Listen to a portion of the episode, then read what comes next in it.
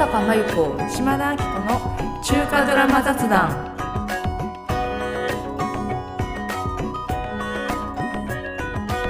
この番組はライターの小坂真由子島田明子の2人が中華ドラマのあれこれをゆるく楽しく語っていく番組です。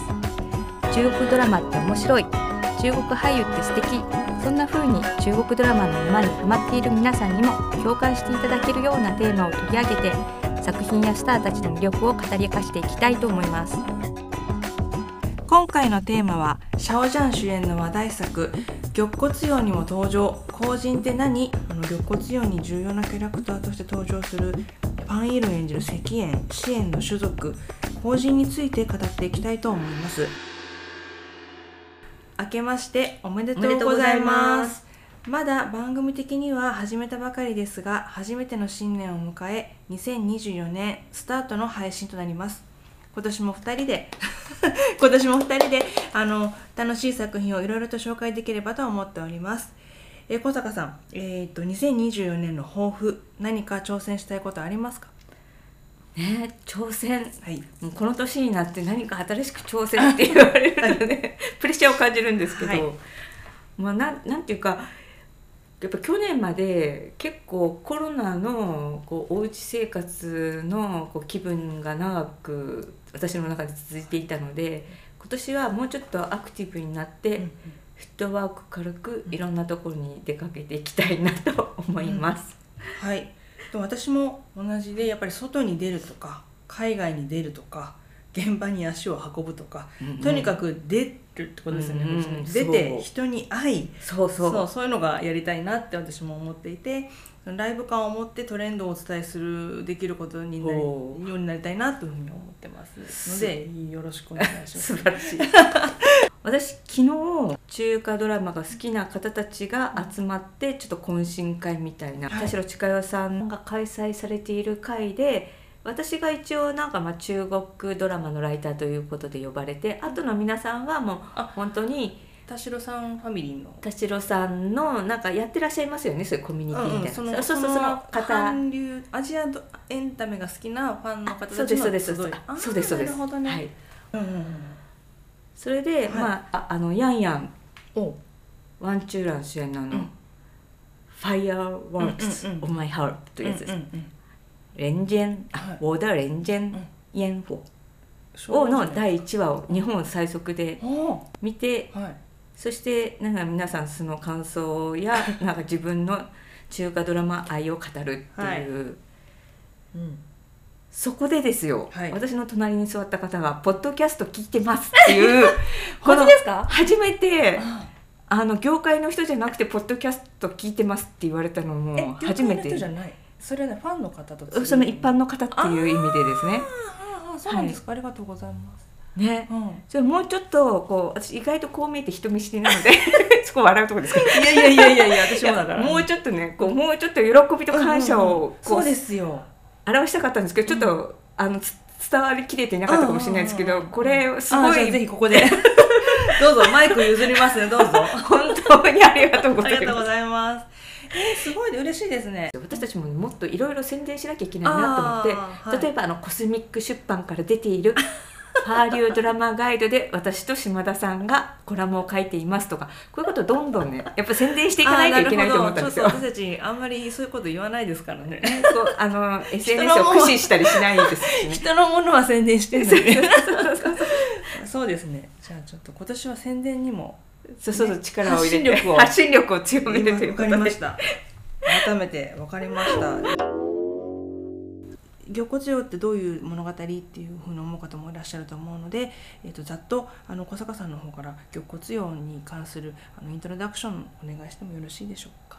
はいはいえっとまあ、皆さんご存知の通りこれはまあ架空の世界を舞台にしたファンタジーで、まあ、その世界観に関してはちょっとその後いろいろお話ししたいと思うんですけども、まあ、あらすじとしてはシャオジャンが演じるのが、えっと、空に加わって書いて、えっと、空想の、まあ、皇太子だったシャオジャンがまああのー皇帝のお妃の殺したなんか下手人に仕立て上げられてしまい、はい。はい。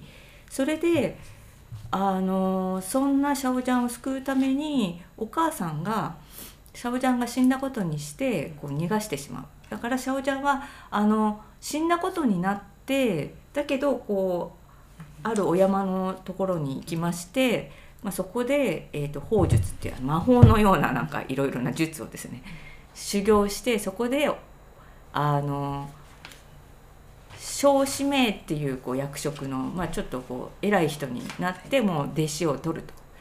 ぐらい偉い師匠になるんですけど、まあ、ヒロインは実はその皇太子がその、えー殺人の塗り絵絹をけ着せられた時の、まあ、ちょっとした遠い原因になっていましてで実はそのヒロインはシャオジャンにとってはシャオジャンを死に至らしめるこう災いをもたらす存在という、まあ、関係性なんですけどまあどういうわけか、まあ、運命に引き寄せられるようにそのヒロインはシャオジャンの弟子となりそしてえっ、とシャオジャンは彼女のが自分をまあこう死なせる運命の相手だって知ってるけれども愛してしまうっていうことがまあ大筋のあらすじでございます。でファン・イールンは後人あのサメに人って書く後人という、まあ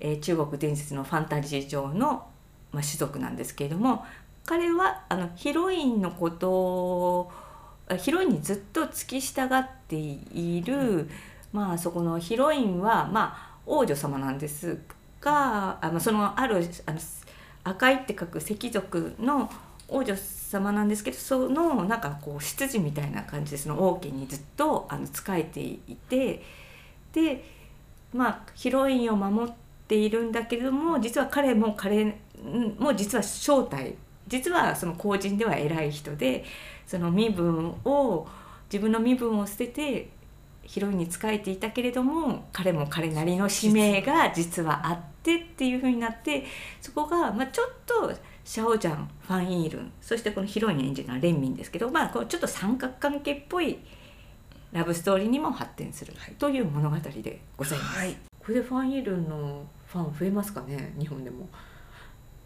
えななぜそこでだま騙し ちょっと遠く見ちゃった。いやいやいやいや。すごいよかったよ。だけだけどファンでもシャオジャンで見るでしょ？肋骨よって。まあ、シャオジャンで見るけども、目の端に絶対ファンイールン入ってくるじゃんシャオジャンを見つめているファンの目の端に絶対ファンイールン絶対出てくる入ってくるので。そうそう。でもねでもきっとそれはさあのになんかそのだんその2って感じで見るでしょ？みたいな。でもね分かるんですよね。あのねちょっと私シャオジャンの魅力っていうのも今回ちょっと改めて考えてみてでシャオジャンってやっぱりあのインド洋が両方あるスターって意外と珍しいだからそこが特別かなと思っててでシャオジャンってこの玉骨洋でも最初の登場シーンめっちゃキラキラ、うん。めっちゃスターのオーラじゃないですか。うんうんもう満を持して最初子役が出てくるから、うんうんシャオジャン登場シーンってわーってもうキラキラ眩しいみたいな、だけどなんかすごい切ない運命を背負ってて結構まあ陳情連もそうでしたけど、結構ダークなあの辛い方向に話がいくじゃないですか、うん立場も、うんストーリーも。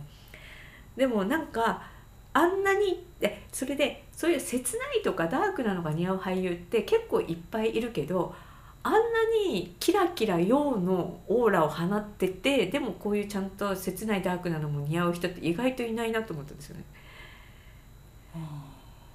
そうだね。そう。だなんかこう陽と陰のなんかこのギャップ激しいんだけどか全然両方成立してるみたいな。だこれがなんかシャオジャンだけが特別にすごいファンを狂わすポイントなのかなってちょっと思って。確かに。さっきのさヤンヤンもいるでしょ、うんうん。そのトップとして、うんヤンヤンの陰陽みたいなのないもんね。その同居するみたいなね。そう陽そうだよねそういうのないね。ヤンヤンはねもっとね強いイメージなんですよ。なんかなんかそこら辺はなんか安心したこの強さ。なんかこもう私をヤンヤンに委ねられるみたいなファンの妄想ですけどこれ。私をややに委ねられる私のことっていう強さなんですけどシャオジャンはなんか違うんですよね。なんかあの危ういんですよ本当ですごいこのキラキラっとした眩しいところはもうわ眩しい近寄れないって感じなのに、なんかその弱さとかこうダークなそういうところを、まあ、こう役そういう役を演じてると言われたらまあそれまでなんですけど、まあ、この玉骨用の役でもそういうのを演じてなんかこう深淵に近づいていくシャオジャンを見ると、逆にそれがなんかシャオジャンがに近づけそうな気がするみたいな。あシャオジャンと一緒に深淵に飛び込むと私もシャオジャンに近づけるみたいななんか変な危ない妄想なんかここでファンを狂わす微妙なんかーね、私も一緒に行って落ちていくわ。みたいななんかねシャオジャンそういうところあるなって思ったんですよ。だからそこがファンをファンがなんかちょっと若干狂わせる感じの なんかわかります？芸能人としては結構優等生を演じてるようなとこあるじゃないですか。まあいろいろな事件があったから余計そうなのかもしれないんですけど、だけどなんかシャオジャンってちょっとまだなんか攻略できない感っていうのすごいあってなんかなんかまだ隠しているみたいな。なんだ私の前にまだなんか隠しているって思思わせる？あー何かがありそう。そう。なでも私玉骨用の YouTube ファンサイトの方で作ってる玉骨用のさ衣装のままインタビュー答えてるうん動画とか見てたら、あ意外とそう普通普通の人っていうかもっと髪がかなんかなんかすごいさ「僕は」みたいなさそういう人かと思った。ら意外とフランクじゃないですか、うんうんだから案外そんなみんながわーって言うほど本人は気負いがないのかもしれないよね。そうそうそうそう。そうそうだからそなんですかね。のギャップがいいんだよねきっとね。そうなんですよ。だからファンの単なる妄想かもしれないしなんかがあるのかもしれないしなんかここのなんかななんですかね余白余白があるんね。そう余白がすごい。な空想できる余白が。そうそうなんですよ。だからそういう意味では玉骨用の役はちょっと陳情レっぽいそういうこうなんだろう陰と陽がある役だからそういう意味ではファンは確かに必見かなみたいな思ったんですよね。で時代劇って特にそういう要素多いじゃないですか。やっぱ現代劇ってそこまでダークなねうんうん。ななんか、ね魔族とか出てこないから。らそうそうなんですよ。だからそういう意味ではあー確かに時代劇のこういう役っていいよねってちょっと思いました。ねそう。え結局 あれじゃないシャオジャンの魅力になっちゃったね。いやいや。ファンいるんよ。でもまた2番手。そんな そんなシャオジャンにガツンとくる役が今回のファンイールなんですよ。ここそんな私たちが今褒めたたいたシャオジャンのキャラにまたガツンとあのはまなんなんですかね対決していく役がファンイールなのでぜひファンイールにも 注目してほしいみたいな。いやでもさっきおっしゃったみたいに絶対目にあの映るというかぜ絶対に 存在的に大きいもんね今回はうんあの2番手とかそういうそんな思いをさせないぐらい大事な役だからね。あそうそうそうそう。ということででは早速玉骨用で描かれる後人についてということで、えー語っていきたいと思います。玉骨用での後人の特徴でまずここから上げていきましょうか。あのーそうですね。私作品によって違いますもんね。そうなんです。はい。でここ一つはい。一、つ気づいたんですけどこはい。の後人のパターンって実ははい。あの2つ系統がありまして、この玉骨用の原作者ははい。チャン・ユエ。はいこれ漢字で言いますとはい。山水に蔵と書いてうん。そして月、うん。えっ、とまああの中国語の読みではチャン・ユエさんなんですが、えっとこの作者があの書いているこのファンタジーの世界観っていうのは運行ですかね。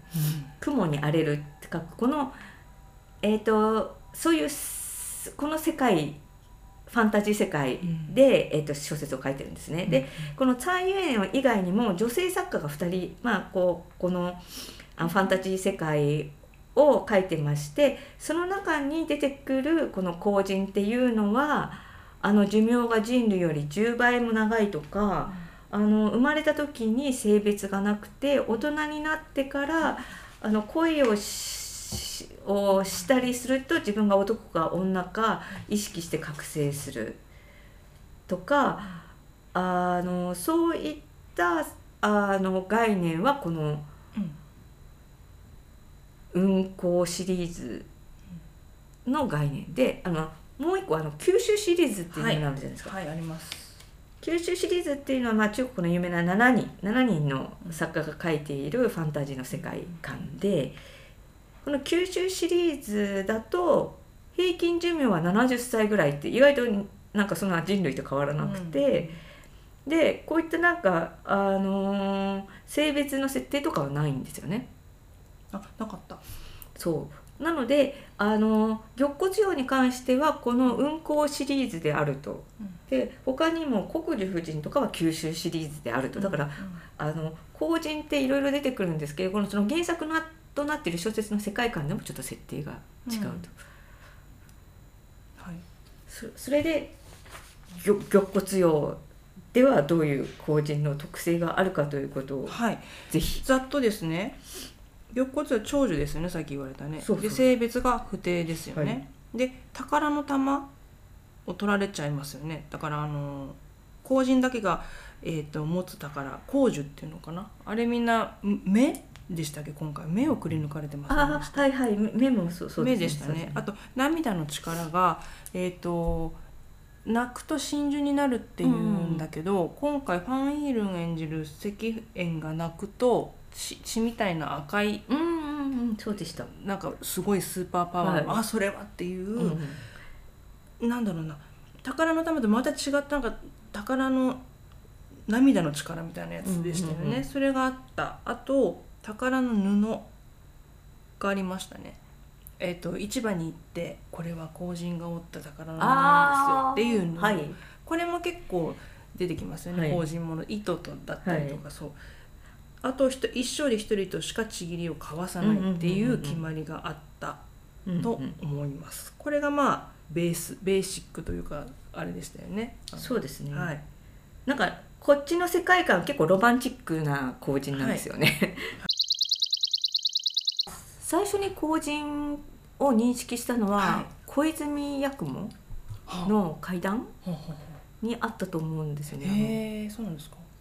サメ人の涙っていう。ああじゃあまんまそうですね。そうそれがなんか子供の時は、なんか小泉八雲がまとめた階段だから日本のお話かと思ってたら、あれ中国のお話として入っ日本に伝わった中国のお話ピュアピュアな後人が泣くとその涙が真珠になるみたいなのはすごい覚えてて、なので中国ドラマ見た時にあこれだなとは思ったんですけど、なんかあるんですよね。その多分中国の書物に。なんかねそういう伝説がある意味で別れに涙を真珠に変えて地上の人に送る。サメ人の伝承とか、でいわゆるその中国の人魚にまつわる伝説っていうのはいくつか種類があって、うんでドラマに登人登場する後人はいろいろと資料を調べてみるとおそらくその真珠の採取などに従事していた異民族の海人族をモデルにしたものなんじゃないかなっていうふうに思われます。うん後人はその南の海底に住んでいて不白を折り真珠の涙を流すっていうふうにあの言われてる伝説なんですよね。で国樹夫人の中でも真珠と交渉ってあのサメの糸糸がすごく大変貴重なものとして登場しましたよね。はい今回この、えー、と玉骨樹でも宝の布ってのが出てきましたけども、要するにこの2つあの糸と真珠っていうのが、うんうんあの嶺南で嶺南っていうのはあの現在の中国の広東省の広西チワン族自治区とかベトナム北部のあたりなんですけど、そこの辺りの富を象徴するものであったそうなんです。で特に真珠は漢の頃から合法裏あ会うに裏って書くところだと北海などを中心とした一帯での採取が盛んで、管理管理らによる乱獲などが実際に起こっていたとされているんです。うんうんうんでそこで真珠取りに従事していたのが海人族の甘人ここれたタンパクっていうかタンパク質のタンとか甘人タン民、で漁漁夫中国南部の水上生活民たちだったんですって。で彼らが船を家として海上に暮らしてその漁をなりとする民族ででこのゴンホの裏海には人食いザメが多くって、うんその害を避けるために全身に入れ墨をしてで人の人面でありながら魚の体を持った後人に扮してそれがつまり人魚というかそそういうふうになっていったらしいんですよ。歴史的には、まあ、元ネタはそういう人たちそうらしいんですね。だからそう要するに全身に入れ墨を入れてたと。うん。それが魔除けであり、まあ彼らの風習でもあったんだと思うんだけど,、そういうそれでああいつら人魚だみたいな感じになったっていう話らしいんですよね。はい、で、えー、と例えばあの国樹夫人のまた話に戻っちゃうんですけども、うんうん。劇中であの老犬って出てきますよね。半人半魚のあの老犬ってあの涙をあげる最初の人魚はい。をあの劇中であの捕まえてこいってはいはい。言われて、はい。言われるんだけどはい兵士が老犬は神じゃなくて人間だっていうふうに訴えて止めますよね。うん、そこはその皇人が民を皇人が民をすあのサメから守ってくれる存在であることを説明する場面なんですけどはい。これはこうした事実を踏まえてたのかなってそのあなんだサメから守る人みたいな感じかな。あーなるほど、うんうん、だから人間なのあの人は神なんかじゃないのっていう話を。そこが私の中ではイメージがつながったんですよ。なるほど。やっぱ九州シリーズの方の工事はもうちょっとこう歴史的な事実とかをちょっとこう挟み込んで。仙台仙とそれからやっぱりいろんなその史実を組み合わせてうん。あの人たち書いてるから、うん。そこで合致してあなるほどねってなったんですよ。で実際皇人たちが命がけでさ、えっと、採取した真珠は全て官の管理を受けこれもやっぱり書いてありましたよね。うん。で密かに取った真珠も商人によってわずかな品物と交換されてしまったそうなんです。で加えて明の公武元年から清の陽性元陽性年間に至るまでその陸居上に上が陸に上がって住むことを許されなかったらしいんですよ。だからずっと戦場生活とか船の上。うんなるほど。なので常に貧しい生活を送ることしかできなかったとされています、うん。なのでドラマでも皇人っていうのは人でありながら人とは認められなかった怪人族というのをベースとして描いているので、非常に身分が低い、いつもなんかかわいそうな身そう分虐げられてますよねそう。常に。生活に何らかの制限がある身分、でうん例えばこれはうーんとち人口の夢でも、うん。えっと、公人の6名が出てくるんですけど、うんうんうんあの人も優秀なんだけどああれは公人だから昇格できないって言われてるでしょ？言われてました。そうそれもやっぱりそういうあの制限あと差別っていうのがあるっていう立場で登場するのかなっていうふうに思います。でこうしたフィクションの中に生かされた史実みたいなものを踏まえてドラマを見てみるとまた違った面白さがあるのかなっていうふうに思いました。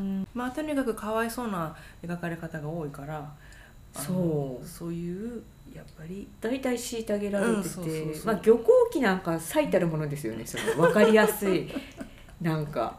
ひどいもんだよね。ひどいもん。あれ？ひどいもんだよひどいもの。と捕まえられてなんか鱗脱ぐみたいな。そうそうなんかあの 王切るみたいな。立つとかね なんかあのまあ力はあるからなんかお宝なんかこの体からお宝をいただこうみたいにみんなが思うっていうそういう虐げられるけどすごい価値があるっていう存在ですよね。そうなんですよ。大事にすればいいのにみたいでもなんかあれにはさらになんかその、うん。あの公人ってピュアってい。うそのイメージを具現化したような、あのキャラで出てくるじゃないですか。だから最初はピュアピュアなのに、なはい。だんだんあのこう世知辛い世の中を知っていくと、だんだん眉間にシワがやってくるんですよね。ねなんかだんだん怖い顔になってきていつものアレンレンの難しい顔になってるみたいな。なんかピュアピュアなんだけど誇りは高いんですよね。そうそうそう。そういう設定があの漁港機はそれが良かったですね。公人の設定として。ねそアレンレンのそうですね。可愛さもあり。そうでしたね、まあ、ハイスペック型でしたよね。なんか最新型ハイスペック工人でした。私の中ではそういう名付けてんですけど。確かに。すごいパワーだった。なんかいいろいろな描き方はありますよね。うんうんなんかそうやっぱ。ロマンなんじゃない？やっぱ人魚みたいなさ。そうそうですよね。まあ西洋にもね人魚ってちょっとかなりミステリアスなちょっと人を惑わすようななんか。そうそうそうそうそうセイレーンみたいなそうですよね。キャラ設定ですもんね。だだからその歌声でどうのっていうのはさでも漁港記とか出てくるんだもんね。あの歌ってましたね。歌声が天下一って言われてアレンレン歌ってました。あれはあれは中国的にあの歴史的にあるんですか？その後人ので歌それはね人魚後人に歌う機能はない。歌う機能？歌う機能はね あの人魚みたいな感じの伝説ではあるみたいよ。あ中国にも人魚伝説は後人と別にあるって3こと種ですよね。類ぐらいある中国の人魚伝説に登場するのを大きく分けると水の中に生息する大魚や竜を連想させるトカゲ型の生物を神格化したもの。ジュゴンとか海洋生物などを連想させる海人魚。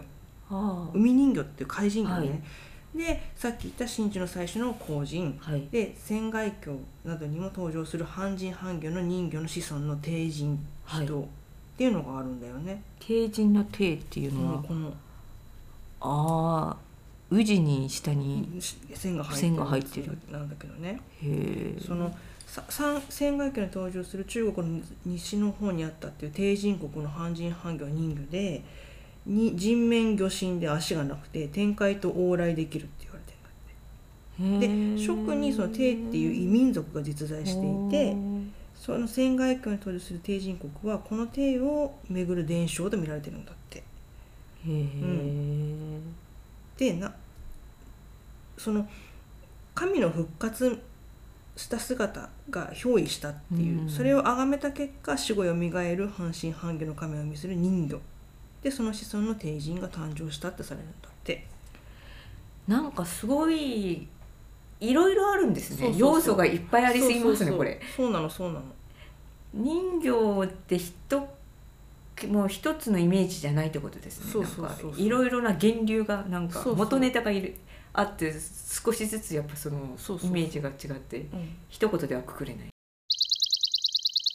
あの男でもなく女でもないのに、なんか目覚めたらそれが性別が決まるって、ね。ねちょっとロマンチックです。そうですよね。そうそうそう。ななんか玉骨用のファンイールもその瞬間があるんですよね、性別が決まる瞬間が。あれさ何で気がついたんだろうね。ああなたって言うでしょ。うん。あのあなたスイッチ入ったねみたいな言うじゃない？あの。そうそうあなたなんかななんか今な決め今決まったでしょ？そうそうそう。ファンビューみたいな人なんかあなたなんてセリフだったかな？そうそうそう。うんなんかちゃんと言うんですよね。女あの方が。ね女の子のそうそうそう方がお姫様の方が言うんだよね。な何を感じたんだろうねあれ。って思ったの私も。あって。ねわかるんだって。そうそうそうそう、まあ、あれはねちょっと原作はどうなっているのか、うん。あれはドラマだけの表現かもね、うんうんその視聴者に分かりやすいようにね。なんだろう。あなた今ちょっと恥ずかしそうに二人でなんか 絡んだよね。あのシーンでしょ？そうそう。だよね。必見だよねあそこに。みんな何ど 何が起こったと思いますかって言いな。がら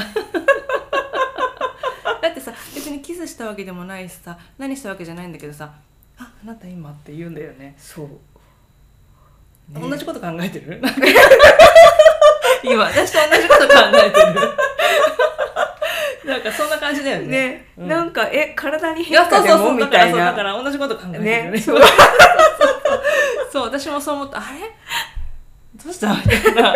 そうそうそう。体にも変化が起こるんですか？みたいな感じでしたよね。そうそうそう。なんか恋鏡の方がそのあたりちょっともっとうやむやにされてた感じでスーモ？スーモだうんあのエリー・イーフォンがやったのは、なんかなんか水のこの水の中に入ると性別がどうこうみたいななんか新たななんか設定を加えてなんかそこをすごくごまかしてたっぽいけども、玉骨用はなんかちゃんと恋愛をしてなんか「うん。はい決まりました」みたいなのがあったからあそうだね。あちゃんとするんだみたいな、うん。そそっち描くんだみたいな。ねそしてさ妹はさ妹だったじゃない？あそうですね。妹は妹はあれだもんね。あのなんかなんで妹になってんだって話がなんか出てたけど、うんうん。あれだよね。あの自分の好きになった人があの高層国の人に殺されちゃったんだよね。だから恨みを持ってるんだよね彼女ね。違った？だからあのあか彼女は彼女で同族の人に恋をしたからメスメスになったとか女の人あになったんだよね。そうそうそうそうそうそうそう。そうだよね。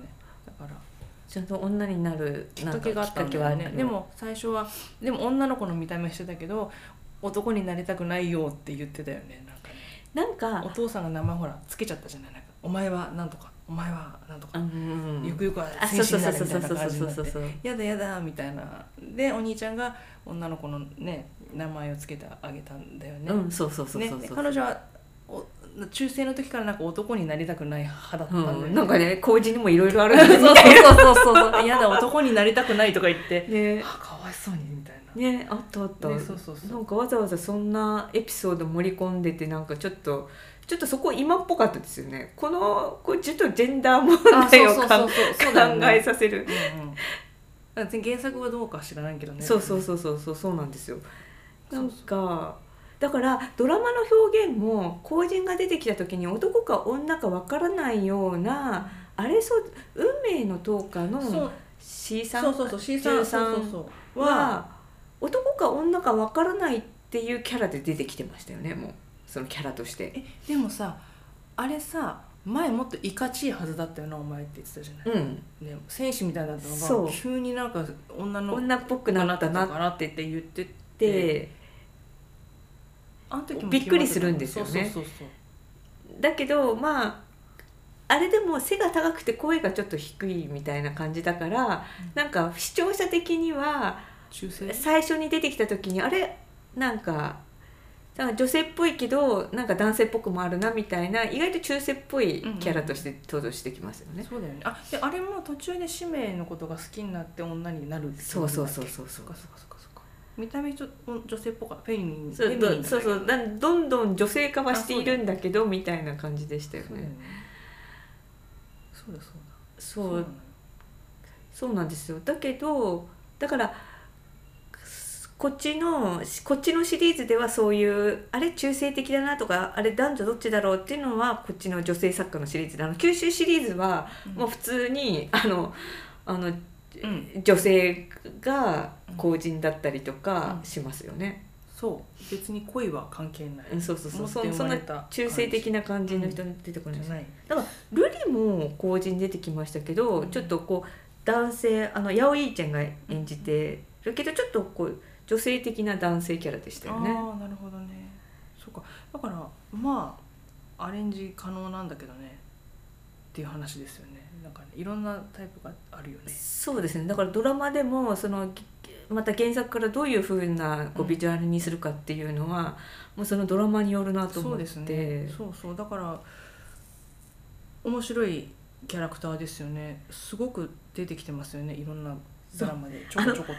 翡翠島シリーズあるじゃないですか、はいはいはい。あれの一番新しいやつ、うん更新出てきて後人出てくるんですけどもあれも完全にモンスターとして出てきます。あそうなんだ。なんでそそうなんだ。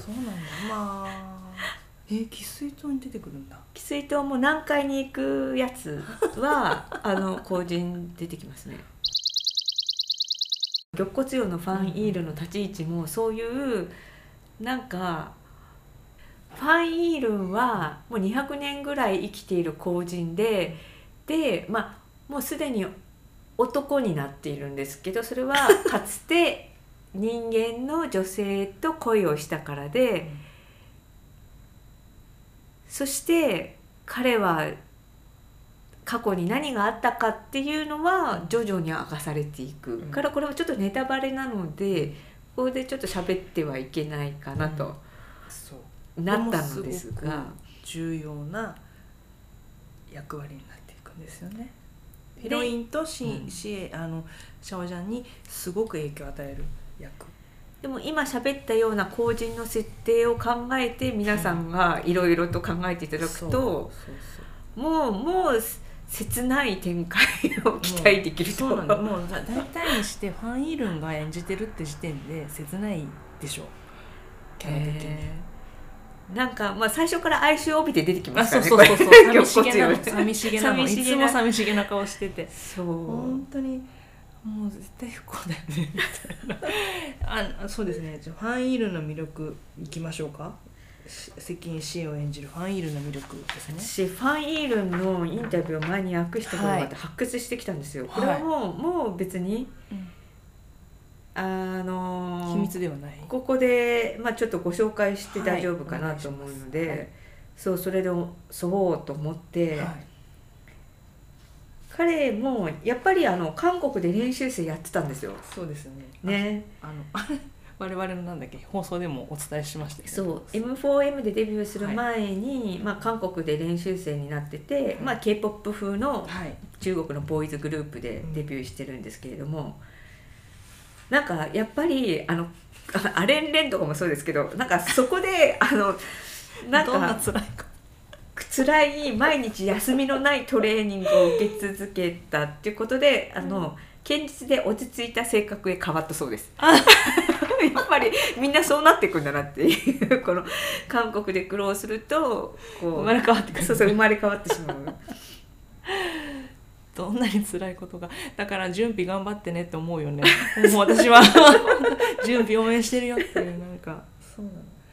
でもこのいろいろな経験を積んだことではい。人生経験が豊かになって、ドラマの人物にもこう感情移入できやすくなったみたいな。だからやっぱりこういう切ない役とかはあはあはやっぱりねそこやっぱ苦労してこその切ない役も生きるみたいな。でそうだ。彼のあの出演作で結構ファンから評価が高いのが、はい。あのジューマーガンチンシシっていうあの竹馬ピアニストっていう意味の,、うん。あのはい。ドラマ。はい。で現代ドラマです。現代ドラマです、でピアニストの役を演じてるんですけど、彼実際子供の頃からピアノを習ってきたので、はあ実際にピアノを弾いてるらしくて、はいこれはファンから結構あの原作ファンにも受けが良かったそうなんです。よだからちょっとこう時代劇とは違う、こう優雅で優しいキャラを演じたファン・イールンっはい。ていうことで人気らしいんですけど本人が自分に一番似ている役はどれかっていうと、いう答えは「不一样的美男子」っていうこれもね、日本で出てないあの現代ドラマなんですけどこれは完全に自分自身で演技じゃないって言ってるんですよ。だからファイ代ドラマ？私そう現代ドラマで。私も見てないからファイルのファンこれちょっと必見じゃないみたいな。これはなんかすごい自分自身を演じてますみたいな。へええメイナンズってどういう字書きます「不一样的美男子」えっ、と美しい男子。そうそう美男子ですね。えっ、とえ何がブー違う。イヤンなんだろう？何がブーイヤン違う美男子っていう意味の。変な美男子なのかな？変なブーイヤンだって何とブーイヤンなのかさ？そうそうそう。気になるとこですこれ見ねたいですよね、うん。そうなんですよ。でなんかあのその M4M をやってた頃はこうキャラ設定事務所から与えられたキャラ設定がはい「ガオロンワンズ？顔のマンズ」あの高いに冷たいって書くあのね、うん。ちょっとこうちょっとプライド高そうなクールなうん。王子っていうキャラ設定だったけど、それが実は結構辛かったらしいんですよ。なんかそういう彼はそういう人じゃないみたいな。あ気さくな人なんだなんかもっと素朴ななんか地に足のついた素朴ななんかす男ですみたいな。なんか波乱万丈でダイナミックな生活よりもつつましい地味な生活の方が好きみたいな。本人もその王子ね設定そのクールな王子設定っていうのは、まあ、見た目なんかやっぱ王子様っぽいからそうなるけど、まあ、本人的にはそん。なになんだろうこうかっこつけた人じゃないんですよね。そうそうそう。きっとね。えなんかすごい缶コーヒーとか買ってそうな感じがする。そうそう。なんかであ今あれ見てます？イーニエン。あいいねガーシワンシャン。ャン。うんうん。ちょっといい今ちょっとだけ始まった私の中で。あのファン・イールンってめっちゃチャラ男の役なんですよ。あそうなんだ。そこまで行ってないよ全然。であのすごいチャラ男であの女性となるとなんかこう甘い言葉でこうこういちょっとかけてちょっと粉をまくみたいなそういうとんでもないチャラ男なんだけど戦うとめっちゃ強くてかっこいいんですよ。あいいねチャラいしかもチャラいのに人のことはよく見ててなんか人を見る目があるっていうかよく観察してるんですよね人を。あっていうだから今までのこうちょっと憂いのあるファンイールンじゃなくてチャラいファンイールンなんだけど、うん。うんなんか実はできるやつみたいで実はできるやつっていうところでしかもなんか明るいファンリイールンを見るのもなんかちょっと楽しいみたいな。なんか ニコニコしてうん。なんか楽しそうなファンイールン陽陽キャなんだ。そう陽キャなの。あでも分かんない。まだ彼の過去について分かんないのでこんな陽キャだけど実は切ない過去がとかいう設定だったりするのかしらってちょっとえ楽し期みで待して。すね私まだ入り口に立ったばっかで。あでも1話から面白いですよねあれね。うん面白い。面白いよね。あれやっぱり1位取っちゃうの分かる気がする、うん、うん。なんかねリユーにもいいですしね。ね。えリユーニンそうだよ。すごくいいよね。ファンイールンはそうそうそういうなんか意外とまあこういう憂いのある役も素敵って思うけどああなんかこういう明るく楽しいなんかその役をすごく楽しそうに演じてるのもいいなと思って。そうですね。意外とさこの人あれですよね。あのイケメン絶世令嬢とか出てたりするんですもん。ね、うんうんうん。そういうちょっと軽いのも出てるそうんですよね。そうコメディとかね。意外と本人はね楽しいんじゃないですかね。やっぱり私駆け駆け足で今日はユンシャンペイユバイフォアメンってなんかあのあちょっと見ました。山山派と女子女子部男子部のやつおあれ主演だよね。はいはい私あれ一話ぐらい見ましたねちゃんと。シーフシーフとかそうそうそうそうそう。真っ白い。そうそうそうそうまだ瞑想してたけどな。まだなんかねあの高貴な感じだった、そうそうそうそうちょっと高貴な。男子部と女子部で交わっちゃいけないっていう。そうそうそうそうそうだけど多分声が起きるでしょ？みたいなそうそうそうそうそう。そうそうあれ、もうどこ結構ラブコメっぽい要素があるんだよね、うんうんそうですね。でも多分最後はまた結構戦いがあるんでしょうねっていうあれだよね。まあイネ・ワーシャンでもあれですよね。あの結構高貴なあのなのやっぱりし真っ白いうんうんやっぱり、うん。しあの素敵な感じの貴公子ファッションじゃないですか、うんうんだからああいうのが確かに似合うんですよね。ね。見た目がねでもやっぱ作業着いけると思うんだよね。ジャ ジャンバーみたいなやつ。はちょっと名前書いて下町ロケットに出てほしい。企業名が入ってるルに下町ロケットさ 企業名入ってるさなんか。確かに。玉骨葉ではいろんな顔が出てくるじゃないですか。確かね。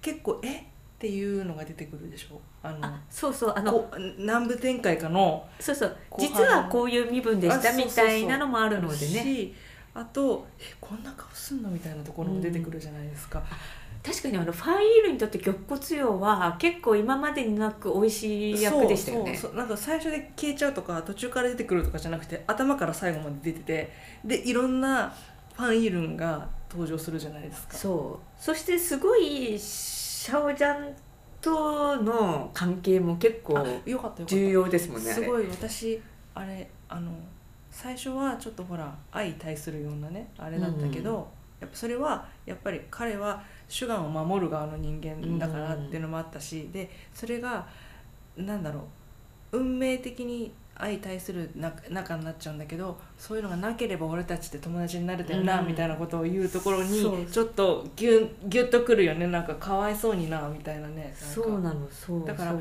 そう。本当にいろんな民のことを思い平和のことを思う本当は同じ志を持ってるんだけど、うん立場が違うだけで。そうそれがなんか友になれないっていうのがああ切ないっていううん話だよね、そう。そうそう。そういうのもありそしてそこからの展開もね驚きの展開っていうかあるからそうそう。すごくいいあの役どころでしたよね。うん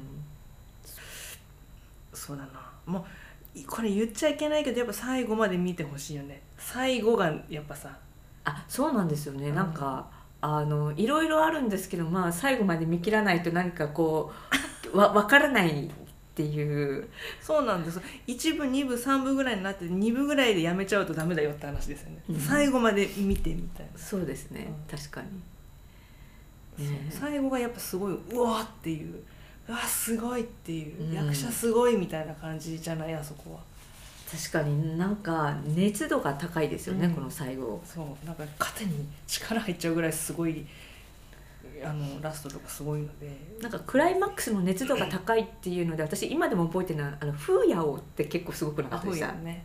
そうねそうああああいう感じのすごい熱度ですよね、うん。なんか。えクライマックスどうなっちゃうの？みたいな。世界が爆発するんじゃないか？みたいなそうそうそうそうそう。大変なことが起こってるっていう感じだよね。そうそうそうそう。ままあまああのねあー難しいでしょ。そうね、まあ、なんともいなんとも言えない、まあ、いろいろねこの原作もあるファンタジー作品だし、まあ、賛否両論ねあるところはあると思うんですけど、まあ、見応えはすごいめちゃくちゃありますよね、うん。もうもう本当にあの最初だけ見てやめるとかやめてって感じ。愛だ恋だで終わんないし。そうそうなんですよ。なんかうん。ファンタジーにしては結構リアルなあの政治のドロドロとかあるんですよね。各。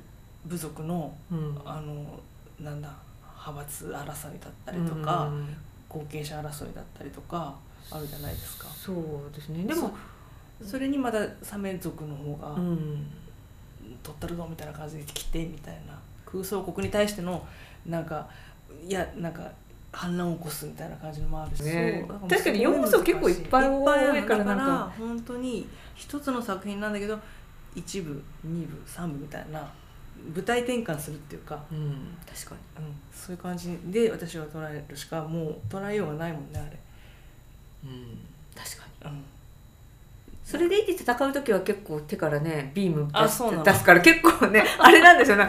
なんか確かにあのーなんですかね。でも逆にファンタジーが苦手な人ももしかしたら意外とあこういうんだったら私大丈夫とか思うかもしれないしなんかあのーそうあんまり先入観なく見てみるのも別にその原作とかね知らなくてもあの全然 OK 初見の初見でも OK だし、そう心配され私もそうだったんだけど心配される方ってほらあの声鏡見てないとダメなんですか？みたいな。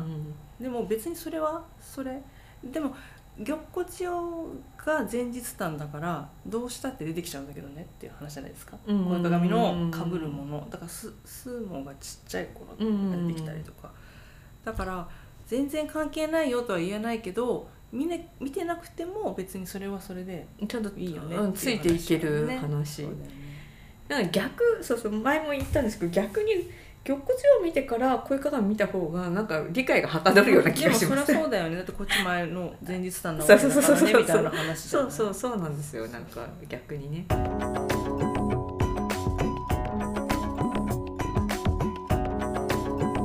島田さんの解説でいろいろ麹について あの学べてよかったです。ねでもねきっともっと掘ればいっぱい出てくるでしょう。話なんかこのあれはもう本当に学術的に研究してる人がいそうなぐらいなんか深くねそんななんかさらっとは語れない何か深そうなはい。なんかものを感じました。だから我々